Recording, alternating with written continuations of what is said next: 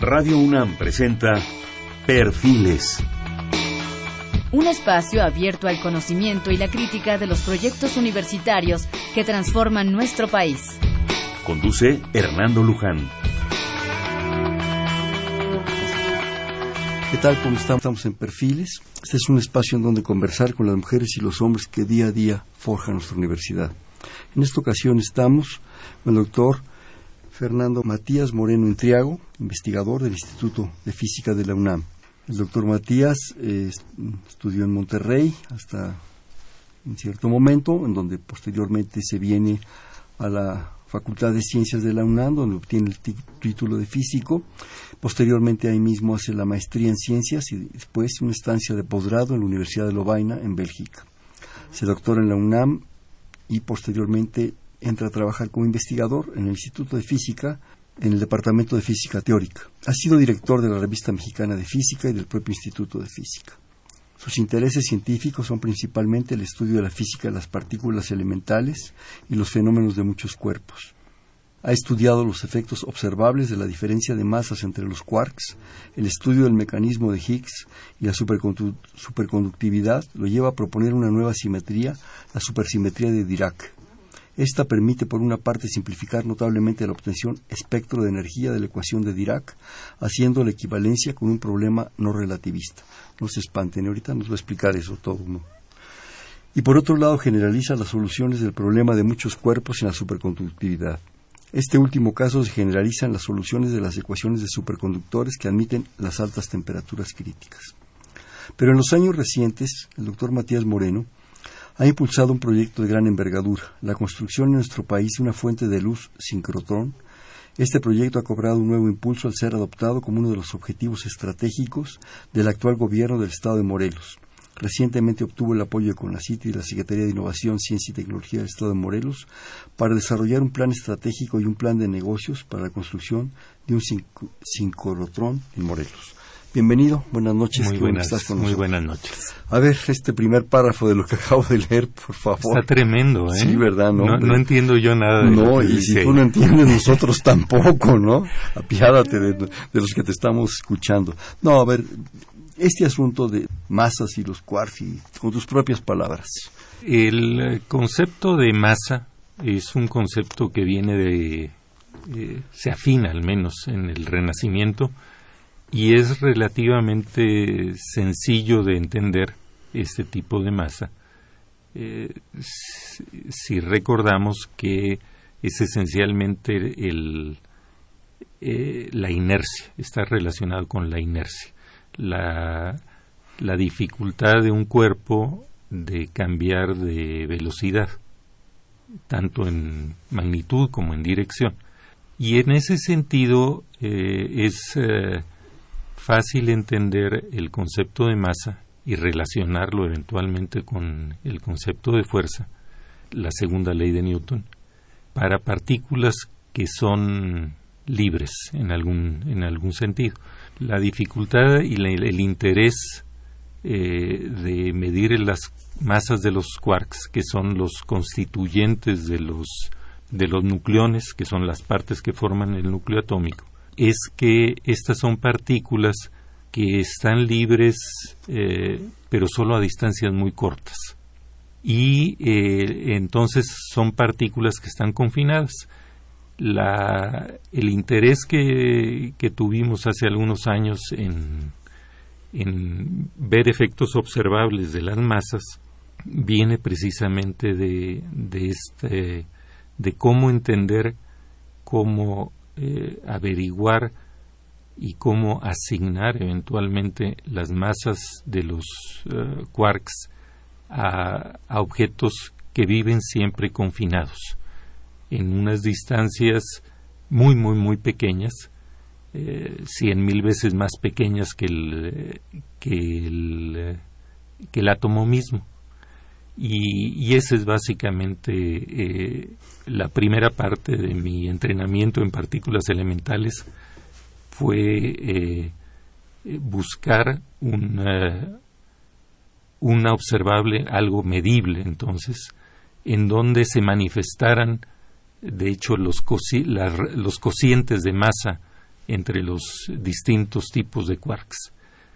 Y, ese fue quizá mi primer, eh, mi, primer eh, gran eh, orgullo haber, haber determinado un sistema en el que era posible medir estas diferencias de masa. ¿Por qué es tan importante la masa? ¿Por qué? Bueno, la masa es, es una de las cantidades básicas en la dinámica de las partículas, tanto clásicamente como eh, en esta teoría más eh, general que es la teoría de campos, que describe el mundo de, lo, de las partículas elementales. Y uno de los parámetros esenciales, una de las cosas que no sabemos hoy en día calcular, a lo mejor en alguna gran teoría de estas teorías de todo que son tan populares hoy en día, eventualmente se logra calcular, pero estamos en este momento no sabemos ni cómo entrarle a ese problema. Recientemente, sin embargo, se otorgó el, premio Nobel de, física a, Higgs por eh, a Higgs Anglert eh, y Anglert por eh, dar el mecanismo que brinda masa a, las partículas elementales. Sin embargo, en buena medida esto es una reparametrización del, eh, del problema mismo del, del, origen de la masa. Y en ese sentido, la masa es importante porque eh, la podemos medir, pero no la sabemos determinar en términos de parámetros eh, más fundamentales que eso y eso para un para, desde el punto de vista de la filosofía natural es siempre un reto algo que solo podemos parametrizar lo podemos calcular y podemos usar eso pero quizá no lo entendemos con toda la profundidad que, que, que vale la pena. ¿Existen parámetros más allá de eso? ¿Lo dijiste? Es posible, en principio, en las teorías eh, eh, de supercuerdas, ¿sí? Eh, sobre las cuales eh, no tenemos muchas eh, asaderas experimentales y entonces es más bien un, un, marco de pensamiento, un marco matemático de pensamiento. En esas teorías en principio hay un solo parámetro, que es la tensión de la cuerda. Y, y eso y un número relativamente grande de dimensiones espacio-temporales, no, las tres más uno que conocemos, eh, esas, eh, esa, esa, en esa teoría uno esperaría que como hay un solo parámetro fundamental con dimensiones,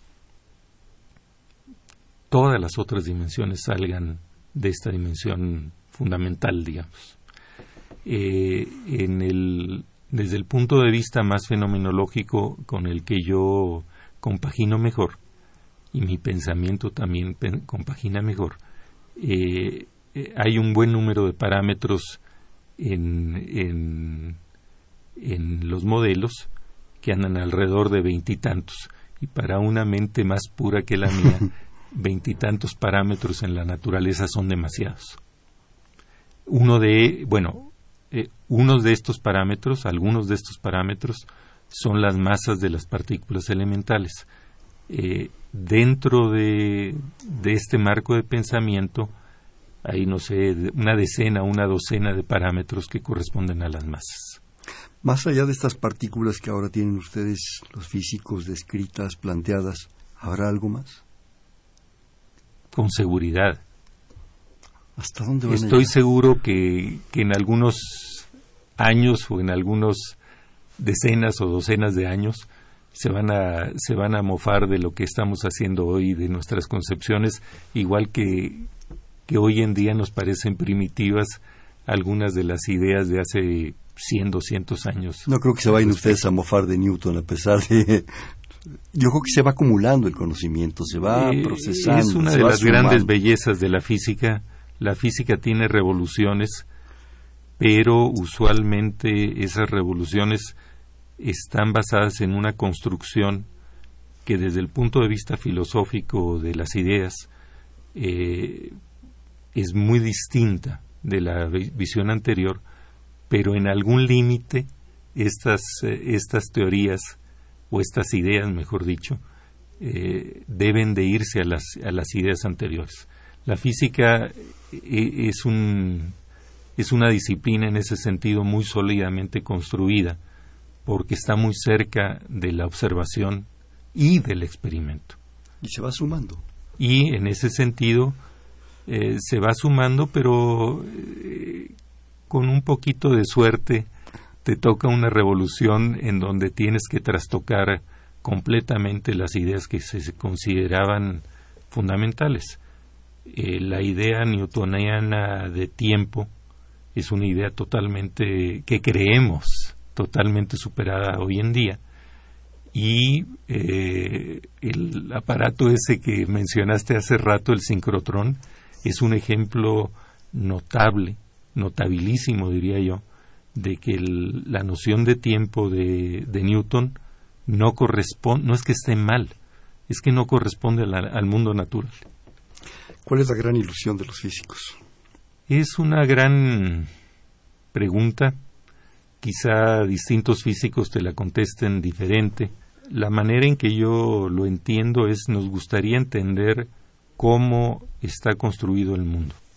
Así de sencillo, así de ambicioso, así de arrogante eh, es la pretensión de repente me, me preocupa, sinceramente, eso de la construcción del mundo. Somos a veces tan pedestres, tan antropocéntricos, que lo vemos ya todo, ya está hecho. Lo toco y ya.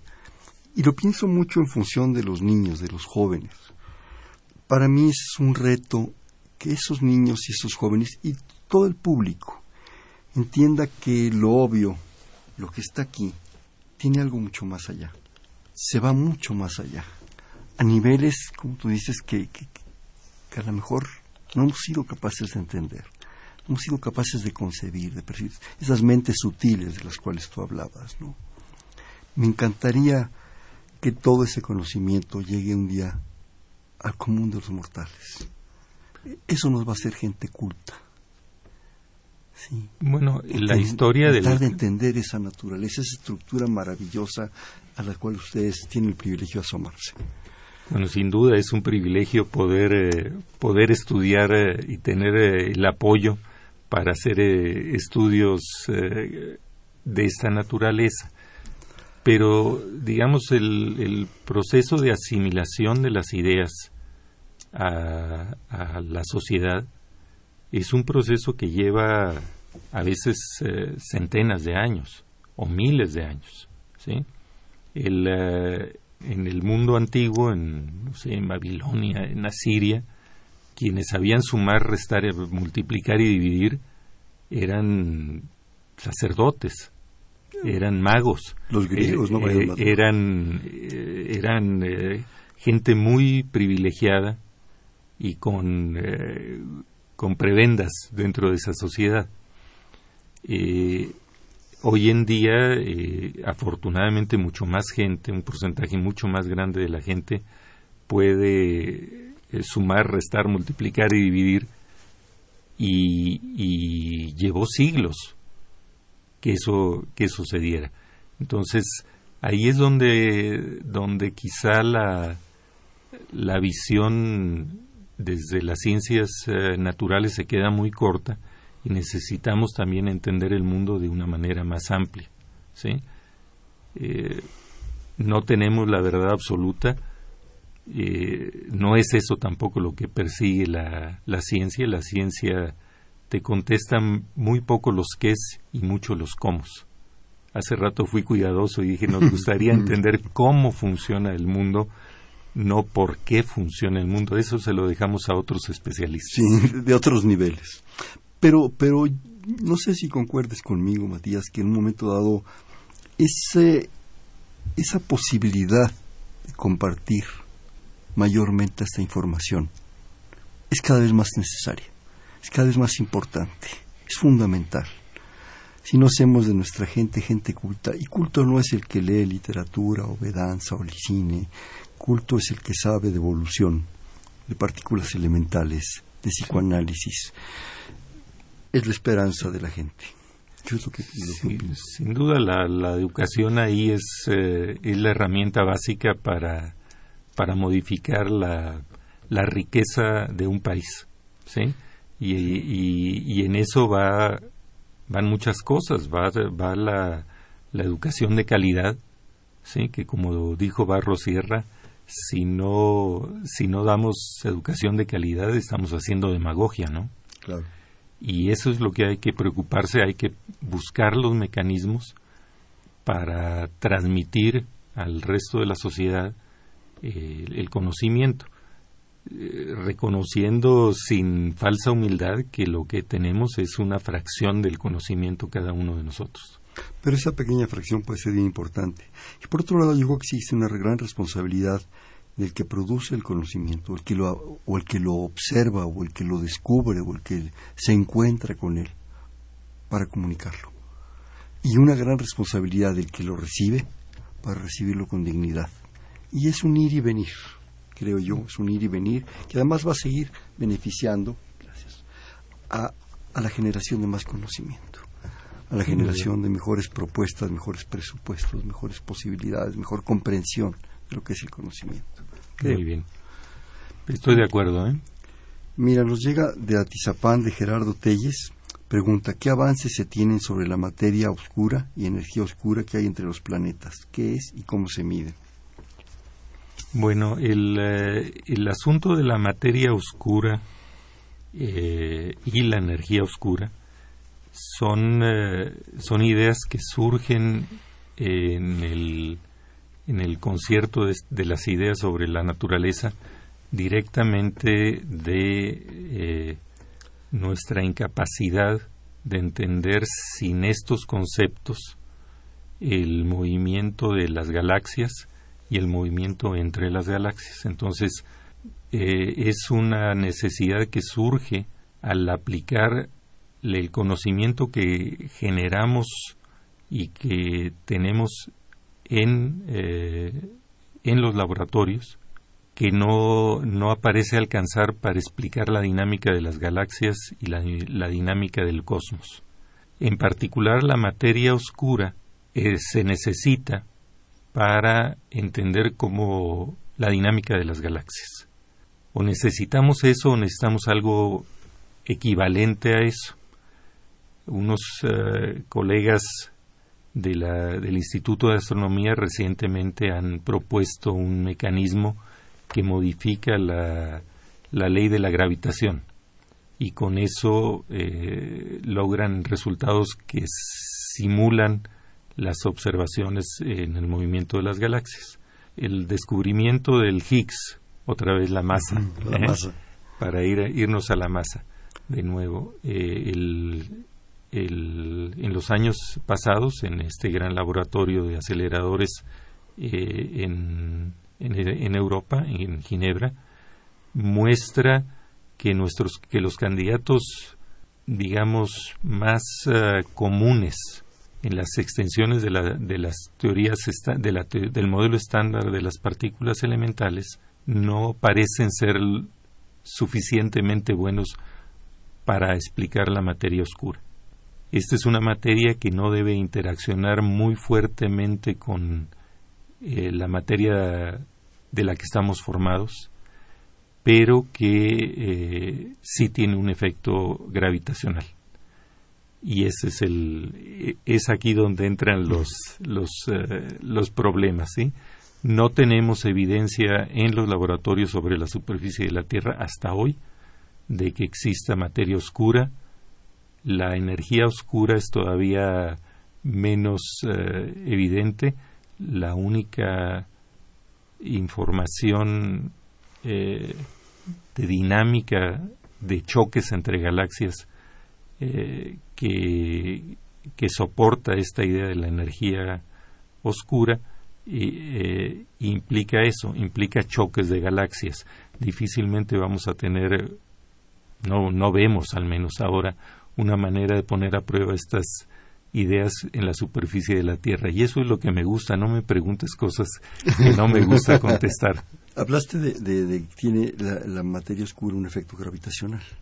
Y también la energía oscura. Entonces, ¿tienen masa? Eh, tienen efectos eh, sobre la masa. Así nomás. Así, así de sencillo y de complicado. Así de sencillo y de complicado, sí. Eh, los los intervalos de hay, hay intervalos de atracción hay intervalos de repulsión estoy usando y tomando prestados las ideas de nuestros colegas de astronomía y eh, tienen una modificación sobre esta fuerza 1 entre r cuadrada que la hace eh, que le hace a, a, veces un poco más fuerte un poco más más débil. Si todo lo quieres parametrizar con la masa gravitacional, en este caso, estas fuerzas estarían actuando con un, eh, con un cambio en, en, la masa o más apropiadamente con un cambio en la dependencia de la r cuadrada. La r cuadrada no siempre es eh, eh, el factor para tener atracción o repulsión apropiadas. O sea, ese factorcito de 2 en la R cuadrada en el denominador de la fuerza gravitacional eh, tendrían la materia oscura y la energía oscura eh, modificaciones en ese factor de 2. Esa es quizá la forma eh, en que yo mejor lo entiendo, pero me cuesta trabajo porque no es mi especialidad. Ahora, yo quisiera que a partir un poco de esta esta descripción de, muy básica de lo que es tu, tu trabajo inicial, empezáramos a hablar de este asunto del sincrotrón, una fuente de luz. Sí. Bien, el, eh, el eh, primer eh, momento en donde yo sentí que necesitábamos aceleradores de partículas más grandes de los que tenemos ahora en, México fue durante una estancia sabática en el que era en ese momento el laboratorio más grande en el mundo para hacer eh, choques de, núcleos contra núcleos en Fermilab, en cerca de Chicago. Eso fue alrededor de 1990. Y en ese, en ese laboratorio había un... Yo estaba, asistía siempre a los, a los seminarios de los físicos teóricos y a los coloquios experimentales, pero había un segmento de la población en, en, este gran laboratorio, miles de personas trabajando eh, a la vez, que se juntaban aparte y que eran los físicos de aceleradores. Y eh, yo vi que ahí había un... no entendía yo nada, a diferencia de las otras cosas más aparentemente más sofisticadas que, que entendía mejor eh, y me fui aficionando a la, a la idea esta de, de física de aceleradores. Eh, tenemos aceleradores en el país, pero en general hemos ido, eh, hemos comprado aceleradores ni no hemos hecho aceleradores en, en México. Hacerlos en México. Hacerlos en México o diseñarlos en México.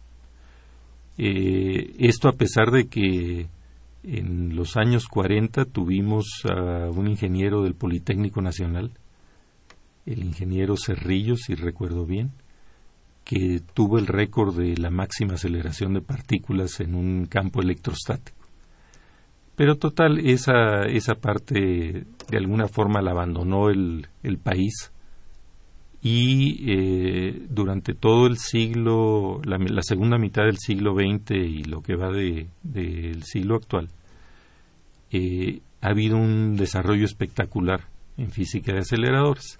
Los aceleradores tienen usos médicos, eh, usos científicos, etc.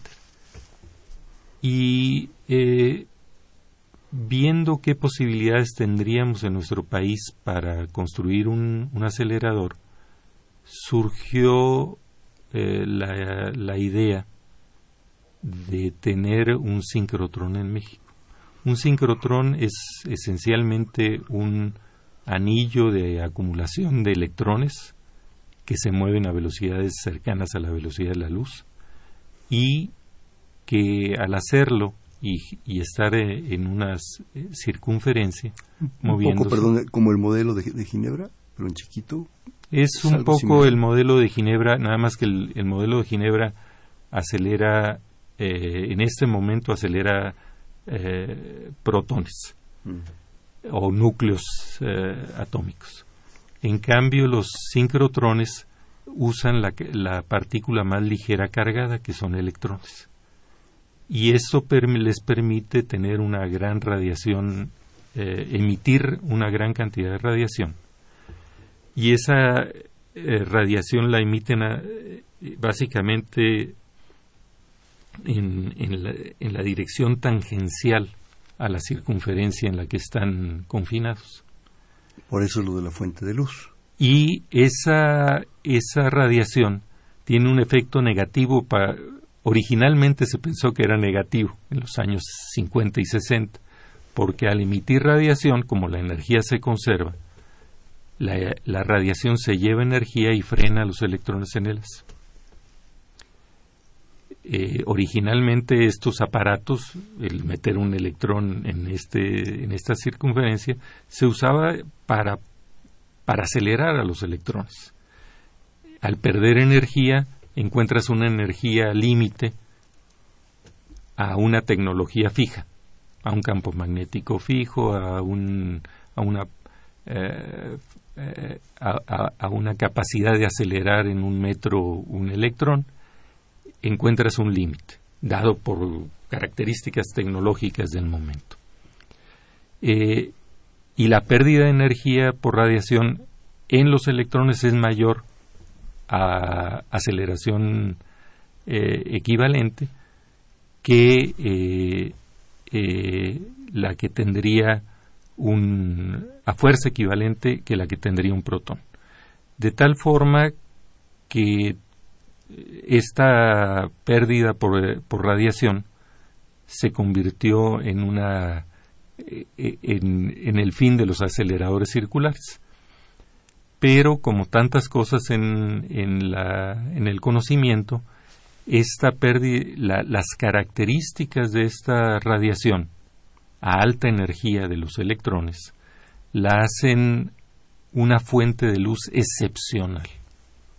Nunca antes habíamos tenido una fuente de luz tan poderosa y tan notable como la que se consigue en estos, eh, en estos aceleradores no son los aceleradores más potentes de, de, electrones, pero sí se pueden ajustar a, hacer unas fuentes de luz extraordinarias. Con esta, ¿Por qué es notable? Es notable por varias razones. Porque es la luz más brillante que podemos controlar, porque es una luz eh, que por ejemplo en, el, en la parte óptica del, del, espectro de radiación es millones a miles de millones de veces más poderosa que el más brillante que la luz del sol.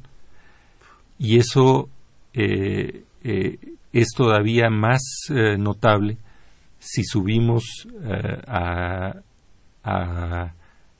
frecuencias más altas y a energías más altas de la luz. Por ejemplo, se, se puede tener rayos X eh, que nos permiten ver las cosas y las estructuras más pequeñas en la naturaleza, al menos a nivel de los átomos, perdón.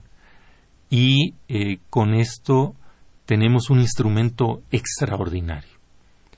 Hoy en día en el mundo hay alrededor de 50 eh, fuentes de luz dedicadas a, producir luz con sincrotrones. Y eh, estos esencialmente se han vuelto los caballitos de batalla para avanzar el conocimiento en múltiples áreas de la, de la ciencia, no solo en física, sino en biología, en eh, eh, en el estudio de macromoléculas de interés biológico, eh, la industria farmacéutica tiene usa estos sincrotrones y esta, esta, la luz producida por estos sincrotrones para múltiples eh, avances.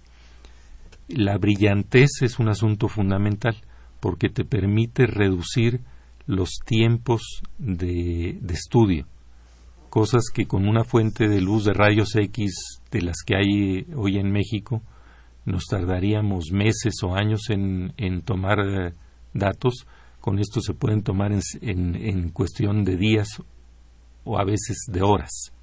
Entonces el tiempo de, eh, dedicado por el investigador a hacer un, el estudio de un material o de una, eh, de una macromolécula de, importante para la biología simplemente se reduce. En particular, para la biología es muy importante otra de las características de la radiación que se produce aquí, que es eh, al venir los electrones en paquetes, la luz se va produciendo también en paquetes y el efecto es parecido al de un estroboscopio, se apaga, se prende, se apaga, se prende. Y esta, esto le permite al, en el caso de estructuras biológicas tomar la estructura antes de que la intensidad de la luz que, se le lanza descomponga eh, el, el, sustrato eh, de, el sustrato y la estructura de la molécula misma. Entonces, eh, es por eso que es interesante. Nos abriría una cantidad de, de posibilidades que en este momento simplemente no tenemos. Los colegas que se dedican a hacer eh, experimentos con esta fuente de luz en México, en este momento que son alrededor de unos 100, 200 personas, investigadores, en este momento tienen que ir al extranjero a hacer sus experimentos y muchas veces eh, esto implica para ellos eh, competir por tiempo, el, tiempo que dan estos aceleradores. Tiempo de máquina. El tiempo de máquina eh, es, eh, es típicamente muy cotizado y la manera de, lograr hacer investigación muchas veces es hacer investigación en grupo con gente de fuera. Y esto pone eh, el pie en uno de los aspectos más importantes de un proyecto de esta naturaleza. El conocimiento es capacidad de acción. Y eh, el que tiene las máquinas tiene eh, el, el, derecho o se siente con el derecho de decir, sabes que tu experimento no es suficientemente bueno. Para la industria farmacéutica, la industria eh, petrolera, este tipo de cosas vuelven muy difícil ir a hacer un experimento en un laboratorio en Estados Unidos, por ejemplo, donde el laboratorio es el dueño de la investigación y de los conocimientos que tú estás generando. Tú puedes publicarlo, pero si hay algo realmente interesante y patentable, esto queda en un contrato y en principio eh, tú te puedes quedar con las manos vacías y con toda la gloria del conocimiento. ¿Me permites hacer un corte, por favor? Estamos en perfiles un espacio en donde conversar con las mujeres y los hombres que día a día forjan nuestra universidad. Estamos platicando con el doctor Fernando Matías Moreno Intriago, investigador del Instituto de Física, en el 5536-8989. Te repito, 5536-8989.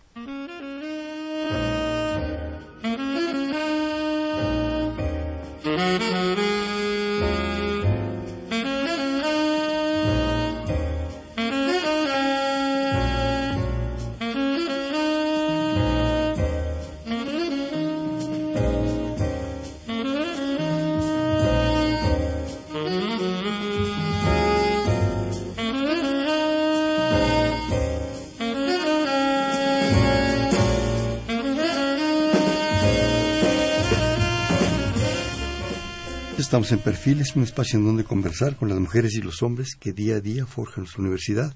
Les comentamos que estamos con el doctor Fernando Matías Moreno Entriago, investigador del Instituto de Física de la UNAM, en el 5536-8989. Esto que, que, nos comentas es, es difícil, ¿no? Porque entonces estamos propiciando investigación, con mucho esfuerzo, con mucho trabajo, formando gente con mucho esfuerzo, y mucho trabajo. Y cuando se requiere, poniéndolo en términos muy pedestres, una maquinita, el riesgo de que esa, ese conocimiento se nos vaya de las manos.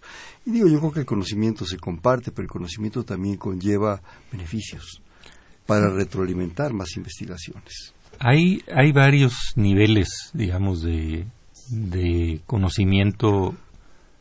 Uno es el conocimiento universal y ese no hay ningún problema en compartirlo. Pero hay otro conocimiento que es eh, el que está asociado a la palabra innovación o a la palabra las palabras desarrollo tecnológico, que es un conocimiento mucho más puntual. Eh, se necesitan todos para, para realmente transformar el conocimiento básico en, eh, en, un, en un avance y prosperidad para una nación, se necesita desarrollar los distintos tipos de, de conocimiento.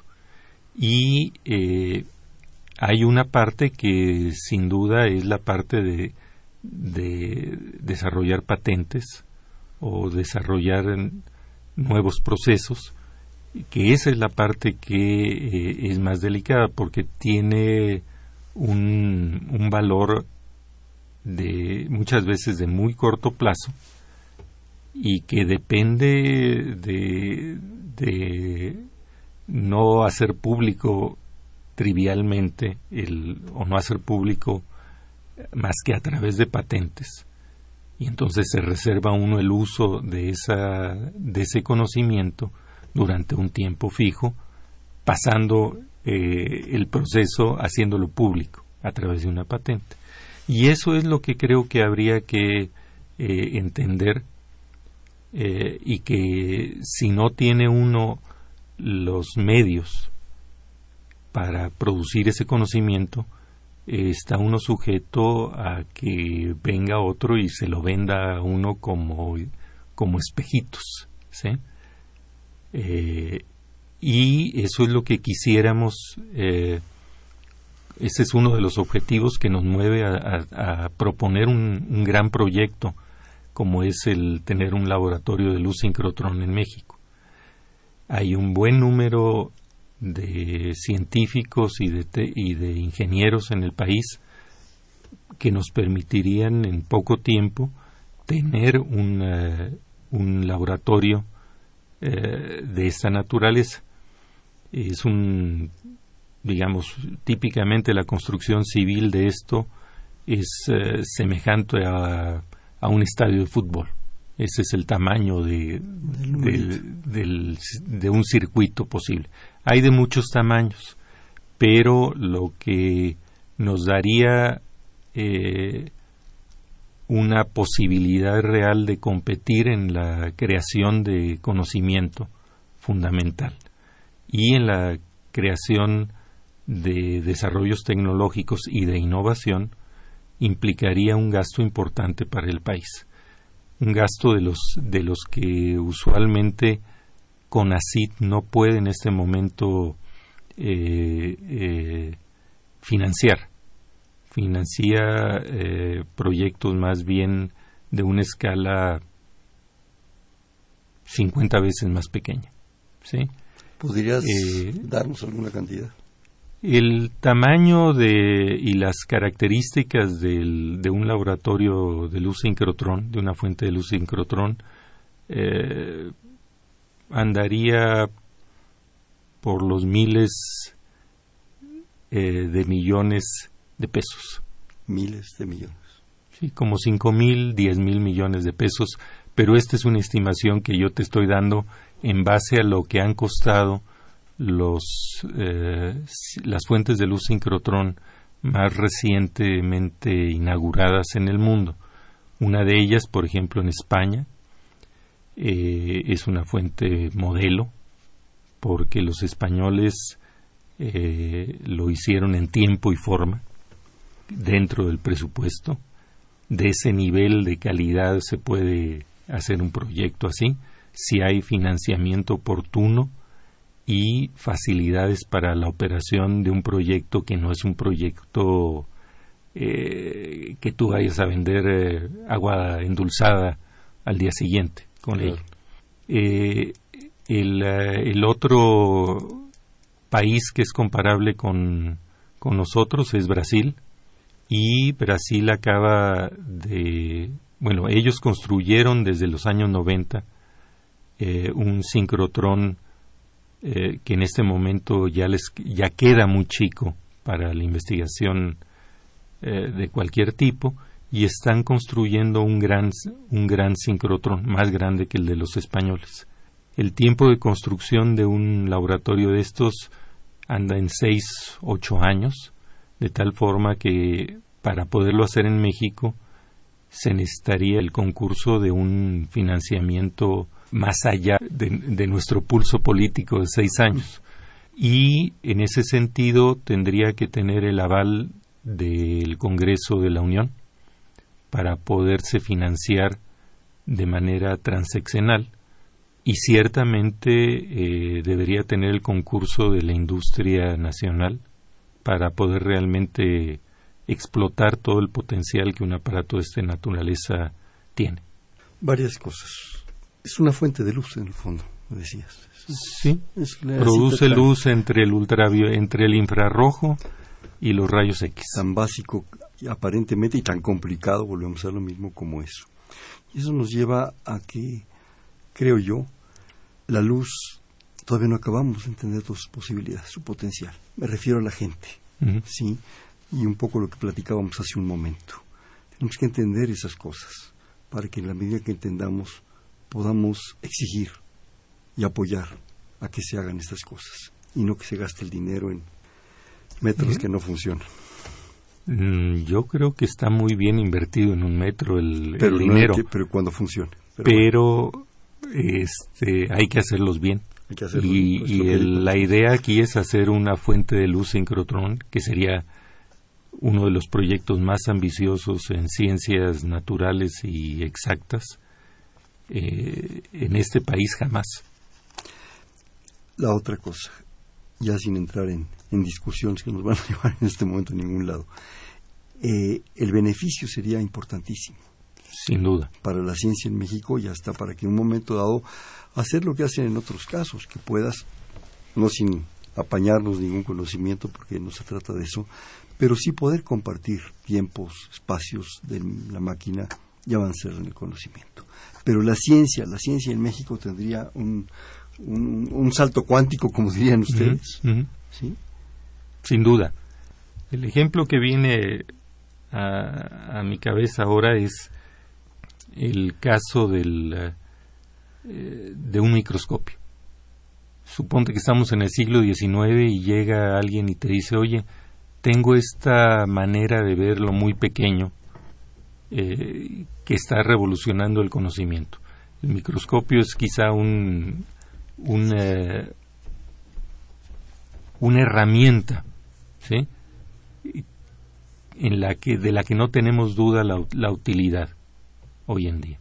Y nos permite ver eh, objetos que están que son cien mil veces, un millón de veces más pequeños que la escala natural, que el metro.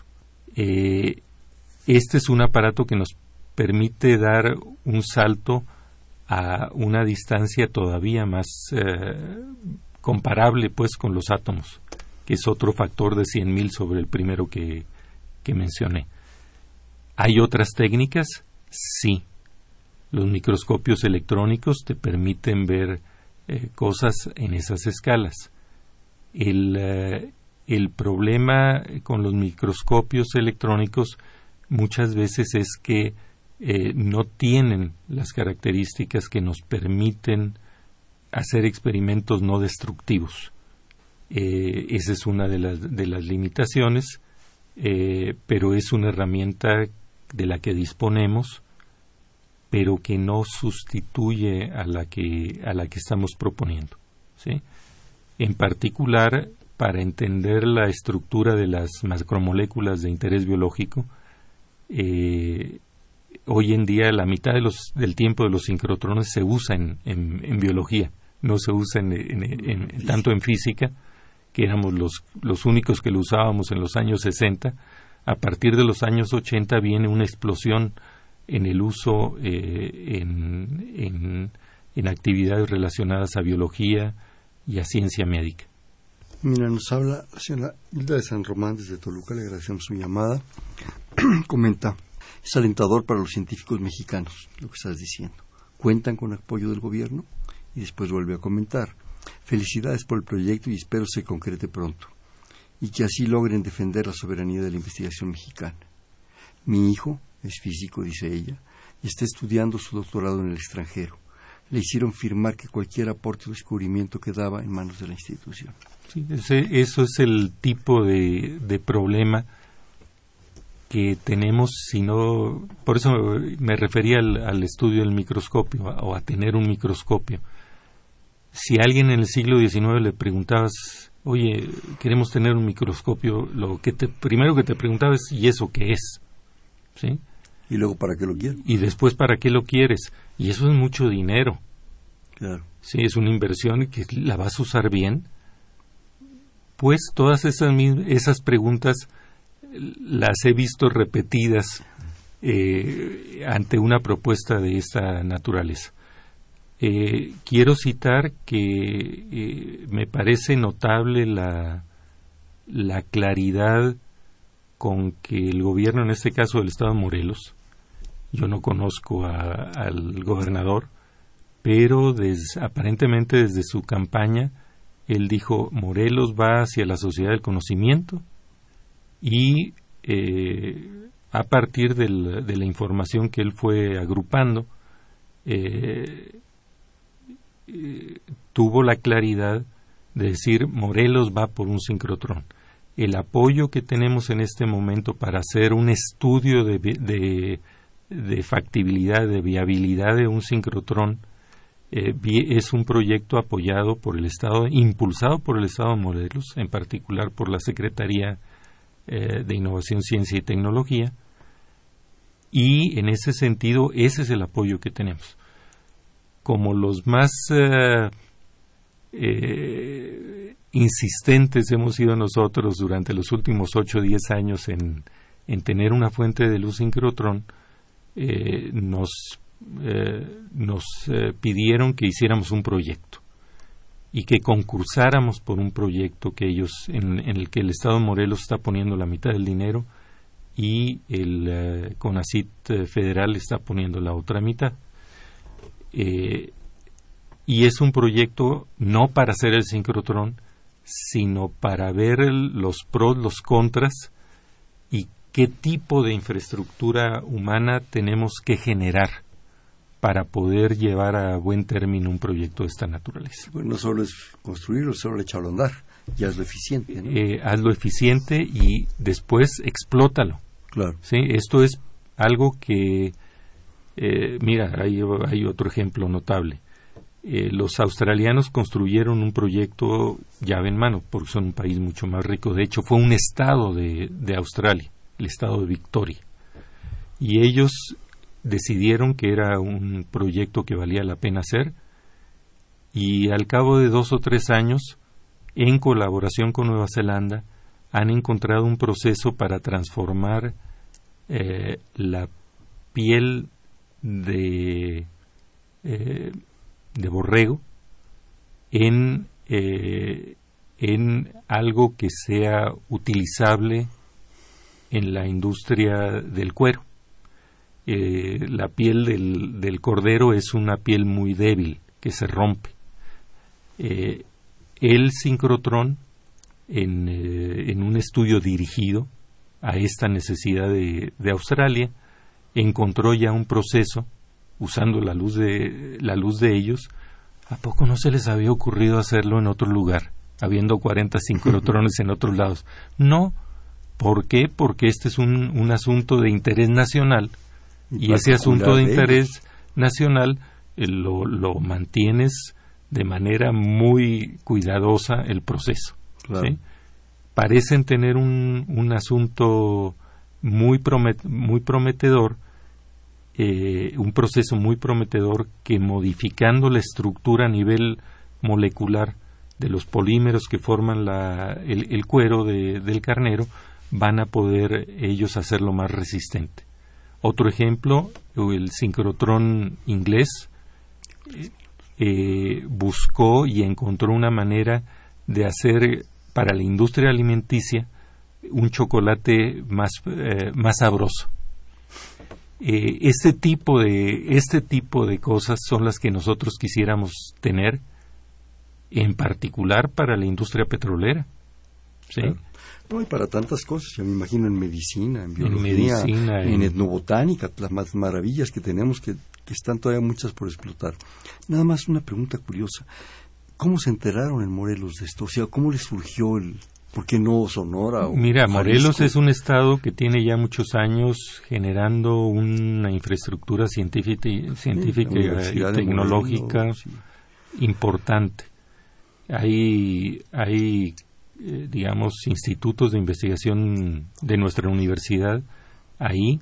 Hay institutos propios del estado de Morelos. Un centro de investigación muy importante.